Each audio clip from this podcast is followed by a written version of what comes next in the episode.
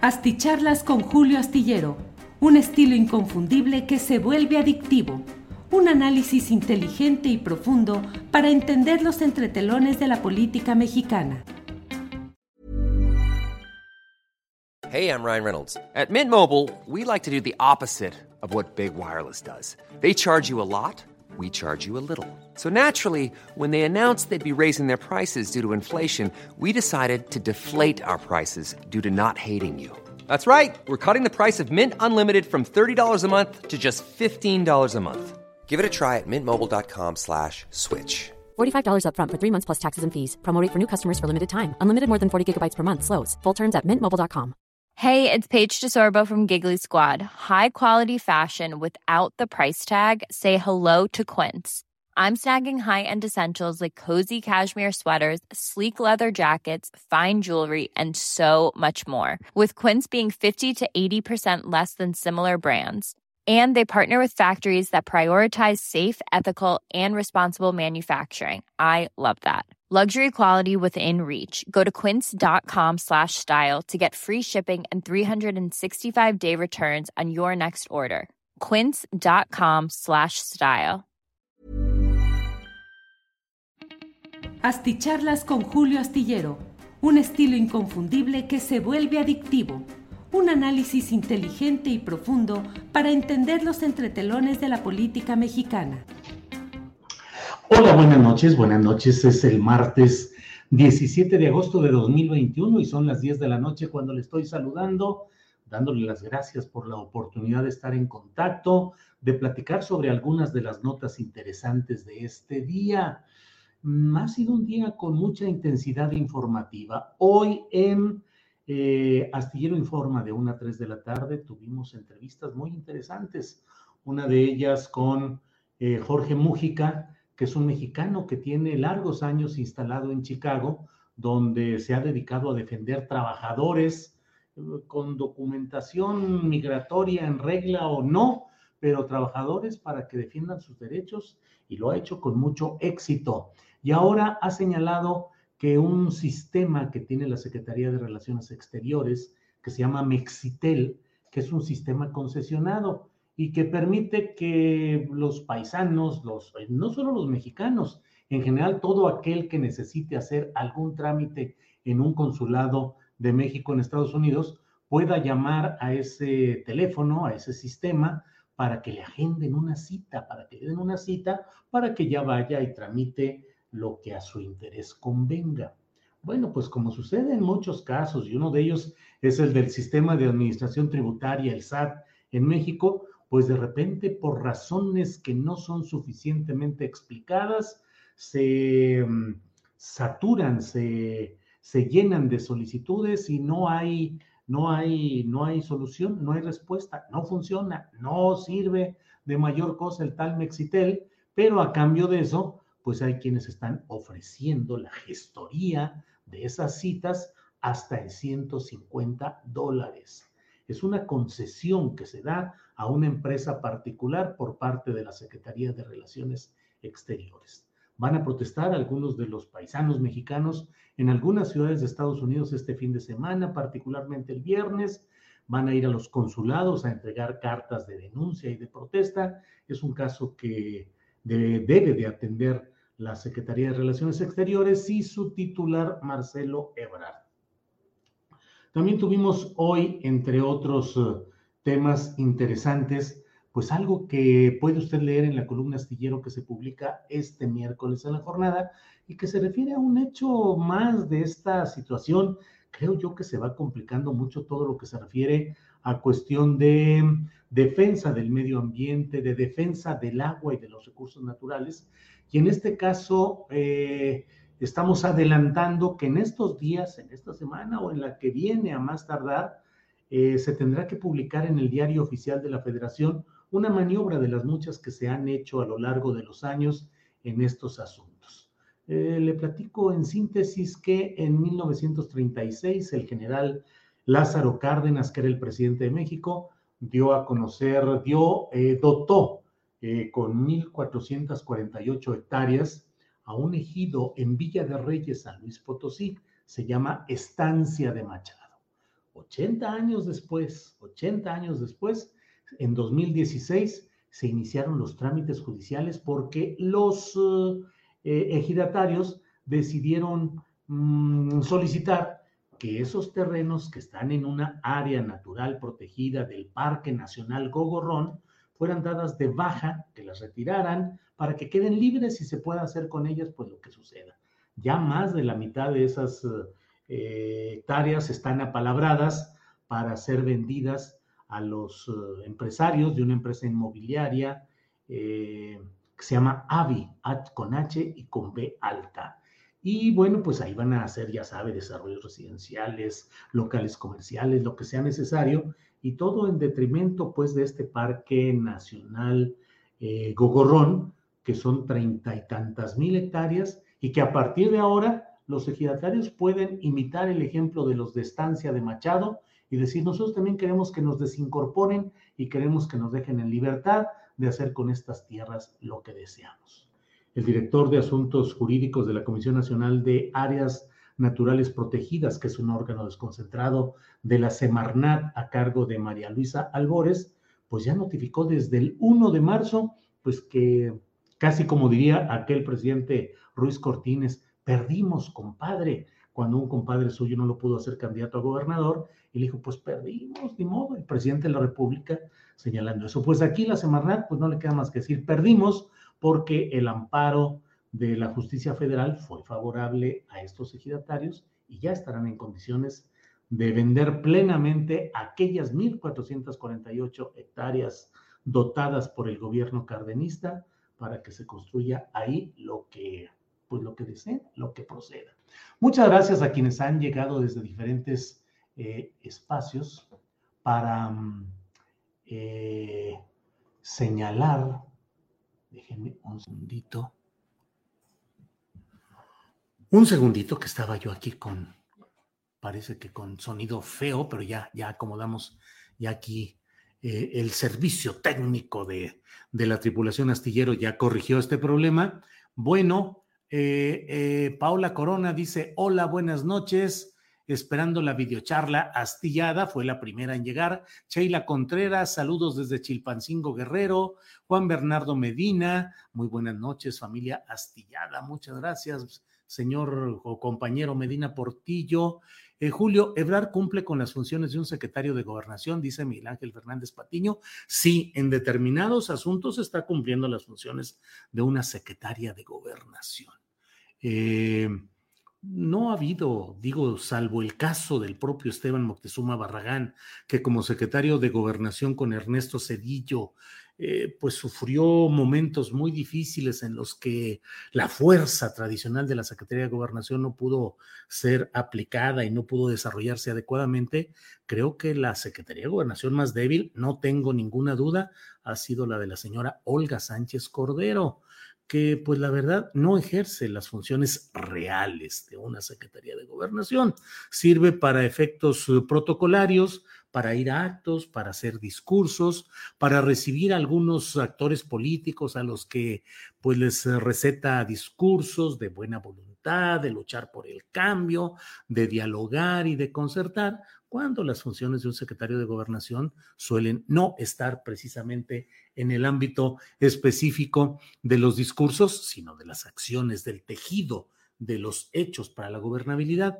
Entonces sí, eh, Marcelo Ebrard funge, lo he dicho varias veces, es uno de los dos vicepresidentes que tiene este gobierno. Marcelo Ebrard es el vicepresidente civil, se encarga de todo lo que sea, de vacunas, de migración y también pues de los asuntos eh, diplomáticos. Y por otro lado, el otro vicepresidente es el vicepresidente militar, Luis Crescencio Sandoval, que tiene un poder como nunca antes había tenido ningún otro secretario de la Defensa Nacional, ni ningún otro grupo llegado a la titularidad de la Sedena. Nunca antes había habido un militar en México en la etapa postrevolucionaria que hubiese concentrado tanto poder como este hombre Luis Crescencio Sandoval. Entonces, bueno, pues por ahí va esta larga respuesta. Eh, Mauricio Jiménez, ya listos y pendientes, admirado Julio. Eh, Frances Arrieta nos envía saludos. Elba Maya dice, amigos del chat, lo logré, alcancé videocharla. Saludos desde Toluca, like. Es que sin notificación me la pierdo. Pues sí, es que la tal notificación que no nos concede YouTube, pues hace que no haya este, todo esto. Pero bueno, ya estamos aquí. Saludos desde el sillón de mi casa, dice el viejo sabroso. Muy bien, viejo sabroso. Qué bueno que esté usted desde el sillón de su casa descansando y aquí echándonos este chorito por aquí. Ángeles Guerrero dice, linda noche, gracias por estar aquí. Linda Ángeles, gracias por estar tú aquí, Ángeles Guerrero. Bueno, pues muchas gracias a, todo, a todos, como les he dicho, todos y todas, y como diría mi hija, todos, todas y todes. Ahora sí es el lenguaje inclusivo. Un día nos echamos aquí una platicadita sobre lo que es el lenguaje inclusivo.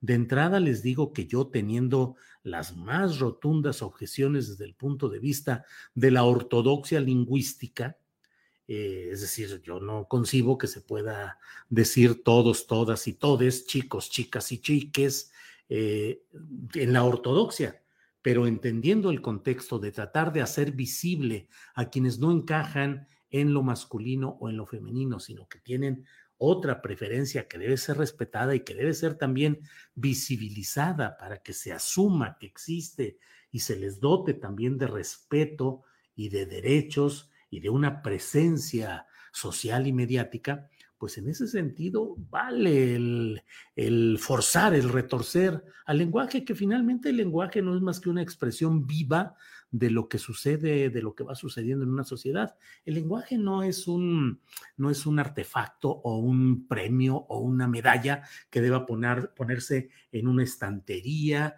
de maderas finas, de vidrios esmerilados y con llaves muy bien controladas. No, el lenguaje es lo que habla la gente mayoritariamente. Y la Real Academia Española o la Academia Mexicana de la Lengua, como todas las academias eh, que hay sobre este tipo de eh, asuntos lingüísticos, pues tienen que ir aceptando y escuchando lo que habla la gente.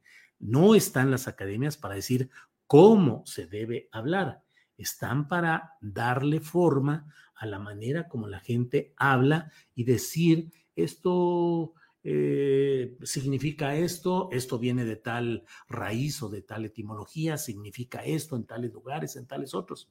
Entonces, bueno, ya me desvié, pero pues muchas gracias a todos quienes eh, concurren pues a esta, a esta plática nocturna, en la cual quiero detenerme un poco en este tema que es el que le da título a esta videocharla astillada, el hecho de que mm, pues se ha hecho todo un borlote, la verdad, y una discusión eh, ácida en muchos momentos en las redes sociales acerca de la designación de la escritora Brenda Lozano como agregada cultural en la Embajada de México en España. La primera parte de esta historia se dio cuando eh, se canceló el contrato del escritor eh, Jorge F. Hernández, quien ya tenía tiempo como, agregado cultural de la Embajada de México en España. Eh, su salida la, dio a conocer Enrique Márquez Jaramillo, que es un potosino amigo de toda la vida de Marcelo Ebrard, acompañante de él en muchas, en todas las tareas políticas eh, relevantes que ha tenido Marcelo Ebrard, siempre ha jalado a Enrique, que es un hombre dedicado al análisis, a la generación de ideas, a las propuestas, a los planes, para llevarlos al jefe Marcelo para que él decida cuáles implementa o cuáles desarrolla y cuáles no. El propio Márquez Jaramillo ha escrito algunos libros, es poeta. En San Luis Potosí lo recordamos mucho por su primer libro que se llamaba algo así como eh, Bota la pelota roja o algo así se llamaba su primer libro de poesía. Y bueno, pues él ha, insisto, ha hecho siempre carrera política acompañando a Marcelo Ebrard. Bueno, pues Enrique Márquez Caramillo dio a conocer que se cancelaba el contrato de Jorge F. Hernández como agregado cultural en la Embajada de México en España, em, debido a que había cometido graves actos eh, y algún otro término que utilizó. Luego quitaron del primer eh, mensaje el término graves y lo dejaron solamente en señalamientos eh, inaceptables o algo así, decía por el estilo. Nunca se ha precisado cuáles fueron esos términos inaceptables o cuál fue la razón exacta del despido o la cancelación del contrato de Jorge Fernández. Lo que se hizo fue que se em, mm, simplemente se le canceló el contrato y eso se dio en el contexto de que acababa de publicar Jorge F. Hernández en Milenio un artículo en el cual con toda la prosa que puede ser mm, de mucha calidad, pero también puede ser muy hiriente y muy irónica cuando así se desea quien teclea, este, bueno, pues eh, hizo una crítica muy dura respecto a las declaraciones que se han adjudicado a Marx Arriaga, quien ahora está a cargo de esta reconfección de los libros de texto gratuito. Y entonces, bueno, pues se dio la circunstancia de que se entendió que la cancelación del contrato era justamente por haber atacado, criticado, mencionado en términos críticos a Marx Arriaga, que ha tenido pues una protección política muy importante desde uno de los flancos del poder eh, político eh, nacional asentado en Palacio Nacional. Entonces, bueno, pues se dio esta circunstancia y luego se nombró a Brenda Lozano, que como le digo, es escritora, una escritora joven, pero que ha hecho comentarios críticos, uh, dicen por ahí que pitorreos en memes y en algún tipo de, de gráficas respecto al presidente de la República, la llamada 4T, de todo. Y entonces, así como primero hubo el escándalo porque supuestamente se censuraba a un funcionario cultural diplomático por haber escrito algo, ahora también hay una crítica a Brenda Lozano por lo que ha tuiteado lo que ha señalado eh, antes de ser funcionaria de este gobierno. Pues forman parte, creo yo, de este abanico de apasionados posicionamientos que pues los mexicanos vamos teniendo respecto a todo tipo de hechos. Leí incluso un comentario de Antonio Atolini que dice, uno no anda por ahí en la calle poniendo el pecho poniendo el pecho a las balas, entre comillas lo de poniendo el pecho a las balas, para que luego cualquier renegada llegue a ocupar este tipo de cargos. Y así ha habido una serie de señalamientos en las cuales dicen que bueno, que no se vale que alguien que ha criticado, que se ha pitorreado de este gobierno, ahora lo represente en el ámbito cultural. Eh, no ha habido la precisión de parte de la Secretaría de Relaciones Exteriores, causa extrañeza porque eh, Marcelo Ebrard y su equipo inmediato suelen reaccionar muy rápido ante todo aquello que se les va descomponiendo en términos de opinión pública y bueno, pues no quedó esclarecido el tema o el punto de la salida eh, obligada de Jorge E. Fernández y tampoco hay una respuesta de por qué digo que valdría que un gobierno y una Secretaría de Relaciones Exteriores dijera nosotros apreciamos la valía eh, cultural, profesional de la señora o señorita Brenda Lozano y en ese sentido eh, apreciamos lo que va a hacer eh, en esta agregaduría cultural y lo que haya escrito en su cuenta personal y sus expresiones, pues las dejamos ahí, expresiones que seguramente no se repetirán porque ella ya forma parte o está por formar parte de esta administración pública federal encabezada por el presidente López Obrador. Pero bueno, pues así andan las aguas muy agitadas en estos terrenos. It's that time of the year. Your vacation is coming up. You can already hear the beach waves, feel the warm breeze, relax and think about work. You really, really want it all to work out while you're away. Monday.com gives you and the team that peace of mind. When all work is on one platform and everyone's in sync, things just flow wherever you are. Tap the banner to go to Monday.com. Hi, I'm Daniel, founder of Pretty Litter. Cats and cat owners deserve better than any old fashioned litter. That's why I teamed up with scientists and veterinarians to create Pretty Litter. Its innovative crystal formula has superior odor control and weighs up to 80% less than clay litter. Pretty Litter even monitors health by changing colors to help detect early signs of potential illness. It's the world's smartest kitty litter. Go to prettylitter.com and use code ACAST for 20% off your first order and a free cat toy. Terms and conditions apply. See site for details. Eh, J. Pablo Castel dice, José Mier, la secretaría es un, la secretaria o secretaria es un funcionario público y de alta responsabilidad. Merece, pues, marida, marcaje personal.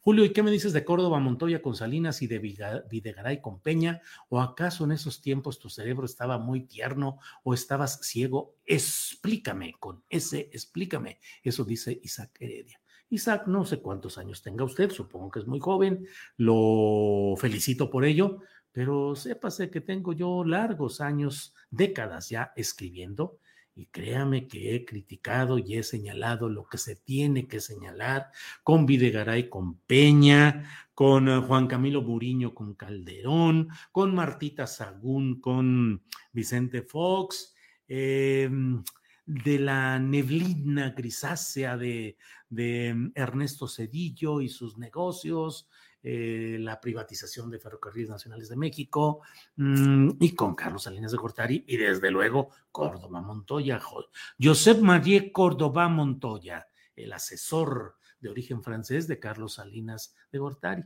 No le pido que haya leído lo que yo he escrito, simplemente le digo, sí he escrito, no estaba ciego y mi cerebro no estaba muy tierno. No vaya siendo lo contrario. Isaac Heredia. Bueno, es decir, no vaya siendo usted el que padece de lo que luego me acusa.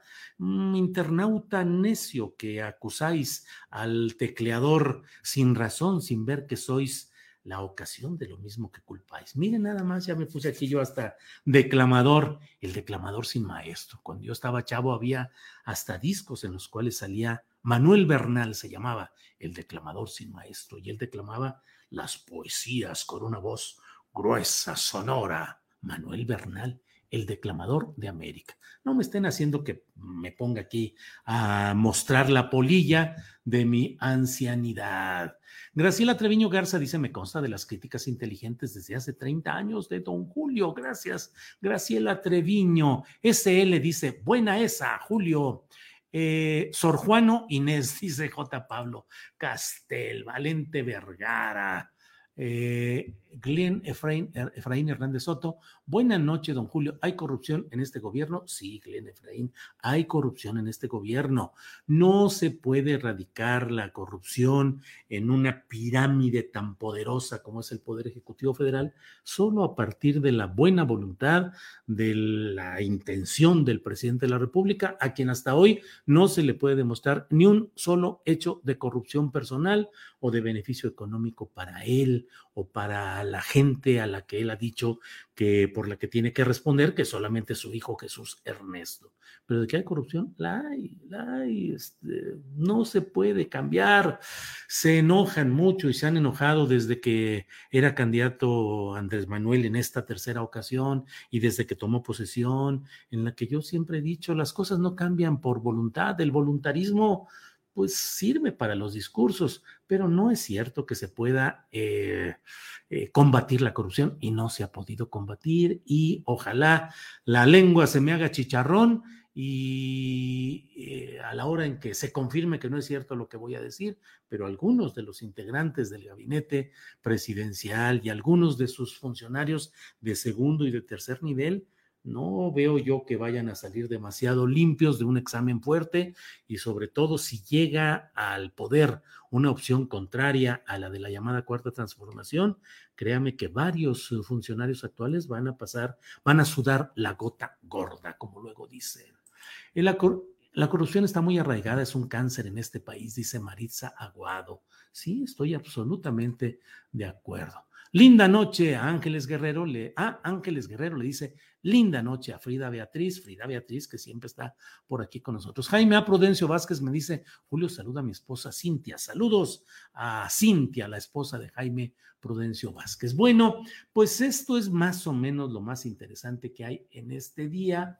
Eh, Miren, por aquí está una opinión de Martín Olvera Ávila que dice, Brenda es muy inteligente y creativa, dejen que desarrolle su trabajo, gran responsabilidad.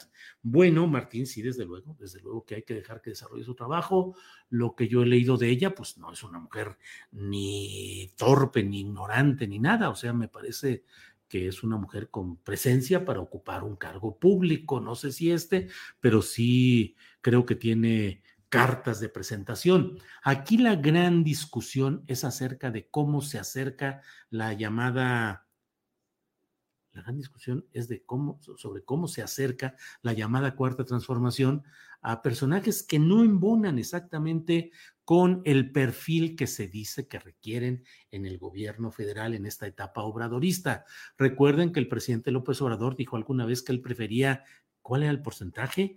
90% de lealtad y 10% de capacidad. Para él es básico, ya ha sido básico la lealtad, el compromiso con la causa, con el proyecto y con el guía, que es el propio López Obrador. Entonces aquí no se sabe si en esa exigencia puede encajar eh, una persona como la ahora tan famosa Brenda Lozano en este terreno de una agregaduría cultural que no debería de ser ni siquiera materia de, tanta discusión, pero bueno, pues ha mm, saltado muy fuerte ante eh, en el ámbito relacionado con la 4T este nombramiento.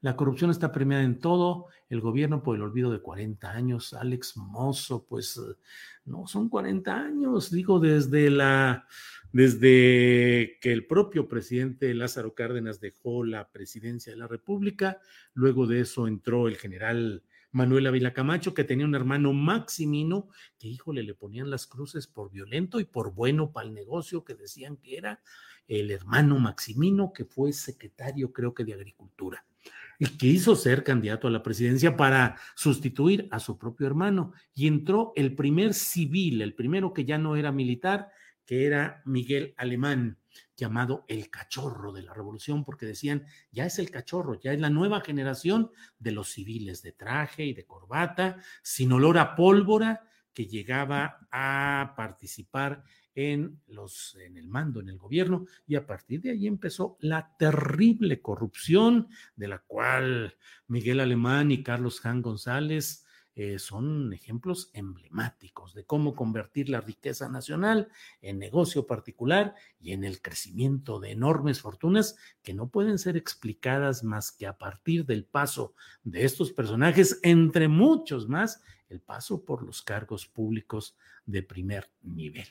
Bueno, señor, si Julio no se pone la vacuna de 18 a 29, Luis Salas Álvarez, Sí, Julio, aún ni se pone. Así es, yo todavía no me pongo esa, este, todavía estoy esperando que llegue mi momento, si a eso se refiere Luis Salas Álvarez. Eh, eh, em, eh, buenas noches, Julio. La cultura conexa al trolismo y porrismo de la ultraderecha, dice Tauny Nava. Bueno, pues ahí están esos comentarios. Pedro Javier Pérez Rodríguez me dice, corrección, Julio Maximino fue secretario de Comunicaciones y Obras Públicas y a la de malas. Pues sí, eh, bueno, sí, sí, o sea, de acuerdo, de acuerdo, secretario de Comunicaciones y Obras Públicas, la famosa SCOP. En San Luis Potosí hay una colonia, la colonia burócrata, donde las calles tienen nombres de economía, relaciones exteriores, y hay una que se llama SCOP. No sé si ya la habrán cambiado, porque eso pues, es de, de aquellas épocas. Eh, la 4T está llena de contradicciones, la lista crece y crece y para muestra evidente el defender en las pasadas elecciones a Félix Salgado, dice Elba Maya. Bueno, pues hay muchos comentarios que les agradezco como siempre y los invito a que nos veamos mañana de una a 3 de la tarde en Astillero Informa. Periodismo con credibilidad y periodismo en resistencia. Estamos resistiendo para hacer buen periodismo, aunque no tengamos los grandes números de audiencia que nos permitiría el que tuviésemos encabezados o un manejo informativo o de opinión escandaloso. No hacemos periodismo de gritos y sombrerazos, sino créame que el periodismo más serio que nos es posible y el que más aporta en denuncias y en señalamientos de hechos concretos. Entonces, eh, pues nos vemos eh, mañana yo les pido que estemos ah, eh, atentos al programa de una a tres. Ayúdenos, acompáñenos. Estamos en un esfuerzo para mantenernos entre desmonetizaciones, entre poco dinero disponible, crisis de los medios, ya ve lo que está pasando en el Universal, entre otros medios. Y bueno, estamos resistiendo y vamos a salir adelante, porque el buen periodismo, yo siempre lo he dicho desde que empecé como reportero, el buen periodismo siempre sale adelante.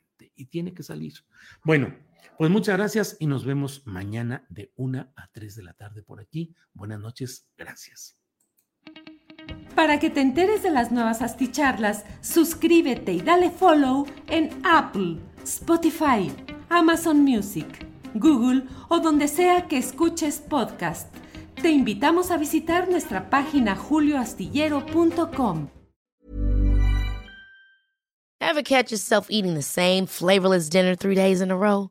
Dreaming of something better? Well, HelloFresh is your guilt-free dream come true, baby. It's me, Kiki Palmer. Let's wake up those taste buds with hot, juicy pecan crusted chicken or garlic butter shrimp scampi. Mm. Hello Fresh. Stop dreaming of all the delicious possibilities and dig in at HelloFresh.com. Let's get this dinner party started.